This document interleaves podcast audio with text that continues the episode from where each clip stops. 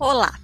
Então, a gente vai seguindo aqui na nossa sequência de, do ciclo de ações intencionais de bem-estar e hoje eu vou falar sobre a ação intencional de se comparar com o outro.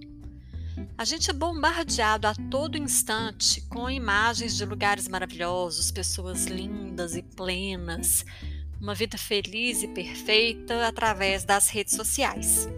Por trás de cada foto, cuidadosamente clicada, escolhida e editada, existe uma vida comum, com dores, sofrimentos, angústias, lutas, conquistas, alegrias, perdas e ganhos, como a sua vida, como a minha vida, gente como a gente.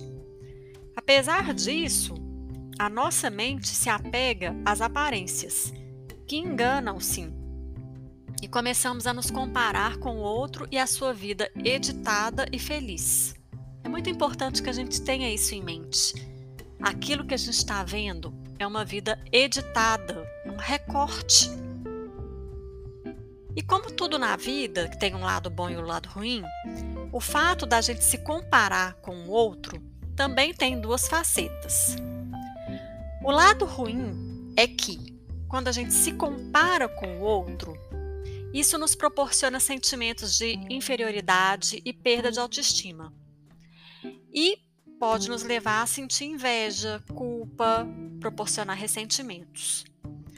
Já o lado positivo é que as comparações, elas nos inspiram a lutar por objetivos ou melhorar as nossas fraquezas e podem fazer com que a gente se sinta melhor quanto às nossas dificuldades, uma vez que a gente começa a reconhecer ao se comparar né, com a outra pessoa, a gente reconhece as nossas conquistas, a gente reconhece as coisas boas que tem em nós, dependendo do olhar que a gente tem para comparação. Como que a gente pode amenizar os efeitos da comparação social?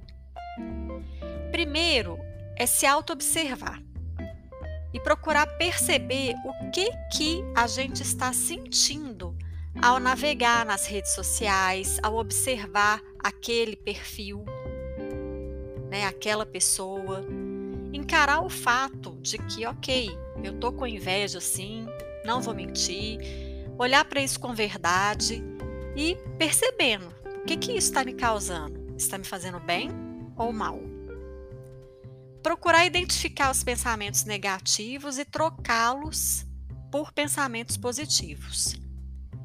Procurar também saber a realidade das coisas. Para isso, conversar com pessoas diferentes, ouvir histórias é muito bom. Entender que por trás de cada foto editada tem aquela vidinha comum, sabe? Que a gente acha que não existe, mas existe. Quando a gente tem esse, esse conhecimento, né, através dessa troca, através de ouvir outras pessoas, isso cria em nós empatia e mostra também que a gente não é a única pessoa do mundo que sente determinadas coisas ou que sofre com determinadas situações. Isso se chama humanidade compartilhada. Outra recomendação é que talvez seja interessante parar de seguir determinadas pessoas até essa invejinha passar, ok? E olhe para dentro. É muito interessante a palavra inveja.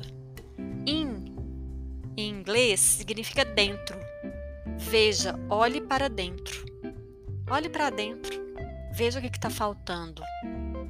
Talvez essa seja uma ótima oportunidade para você mudar algo na sua vida e se sentir mais realizado, realizada e mais feliz. Ok? Muito bem. Então, espero que tenha feito sentido para você e que você consiga colocar em prática essas orientações dessa ação intencional de bem-estar, que é o fato de não se comparar com o outro ou, caso você esteja se comparando, observar isso e seguir essas regrinhas para a gente poder transformar essa situação numa situação positiva na nossa vida. Um beijo, vamos seguindo. e até até.